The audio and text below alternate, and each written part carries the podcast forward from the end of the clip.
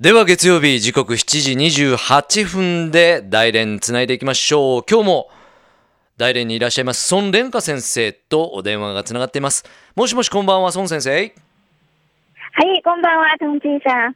はい、福岡リスナーの皆さん、こんばんは。こんばんは今週もよろしくお願いしますよろしくお願いします。まず、先週の大連の電気についてお伝えしましょう。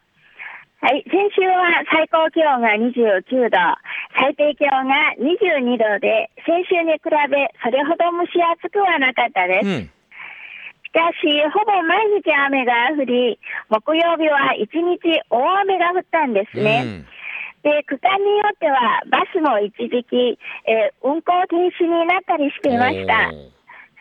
はい、先週の雨によって大連市の多くの地域の干ばつ状況は緩和されたんですけれども、うんうんうん。雨が少ししか降っていない地域もあり、えー大連市全体から見ると干ばつ状況はまだ完全には解決できておらず、ダム、えーダムの貯水量もまだ少ないということです。そうですか。それだけ降ってもまだ足りてない、はいとい。うことですね。ちょっと心配ですね。そうですね。うん。はい。で今日お伝えしたい、えー大連ホットニュースは、世界経済フォーラム主催の2015年夏のダボス会議に関するニュースです。おはいはい今年の夏のダボス会議は9月9日に大連で開幕されますが、うんこれに備えて、えー大連市政府、ん大連ラジオテレビ局、大連日報などが主催する大連市民のダボス会議知識試合が行われました。うんえーこの試合はインターネットを通じて行われたんですが、うん最後に決勝戦に入った6人が2015年夏の、えーダボス会議フォーラムに参加するそうです。勝ち抜いて参加ということですねはい、うん勝ち抜いた人が6人ですうね。んはい。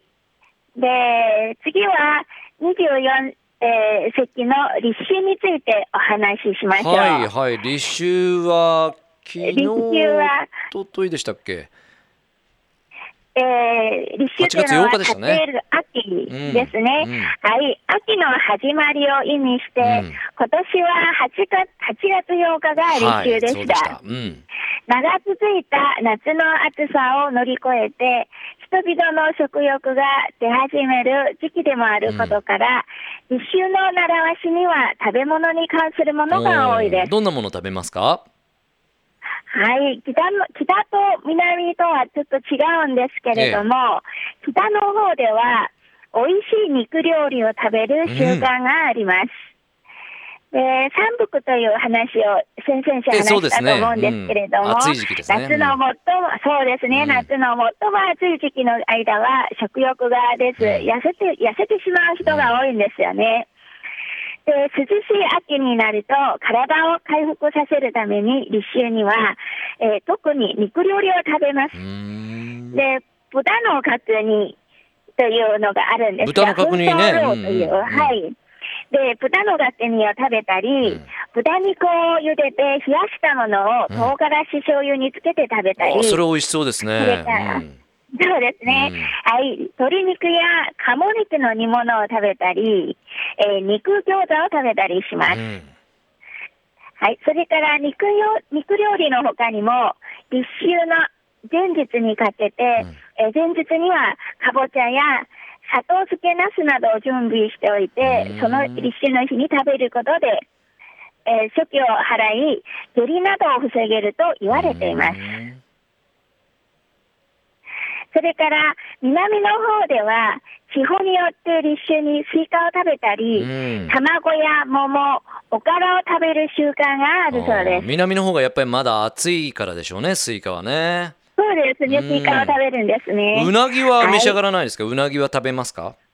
うなぎは、あんまり食べない。えーと南はよくわからないんですけれども、北の方ではあんまり聞いてないんですね。そうですかね。うん。日本ではうなぎですよね。うんそうですねうんはい。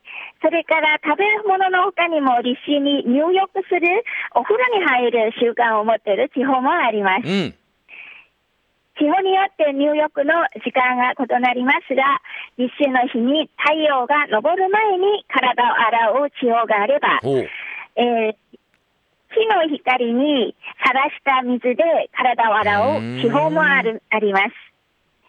これは主に南の方にある習慣だそうですが、うんこれは一周を過ぎても残暑がしばらく続くために、汗もなどの夏の病気を防ぐためだそうです。なるほどね。まあでも暦の上では立秋ということで秋の足音が聞こえてきましたけれども、まだまだ福岡も暑い日が続いてますが、大連はもうちょっとまた雨が降るといいですね。そうですね、うん今週も今日も少し雨が降って、あ、そうですか。えっ、と、はい、昼頃は雨でした。うーん。じゃあ少しクールダウンして過ごしやすくはありますね。はい、風が少し涼しくなりましたうね。わかりました。じゃあまだまだ暑さはい続きますけれども、福岡からも頑張ってお届けしますんで、大連の情報来週もよろしくお願いします。ははいよろしくお願いします。い、ありがとうございました。シェイシェイ、再见。再见。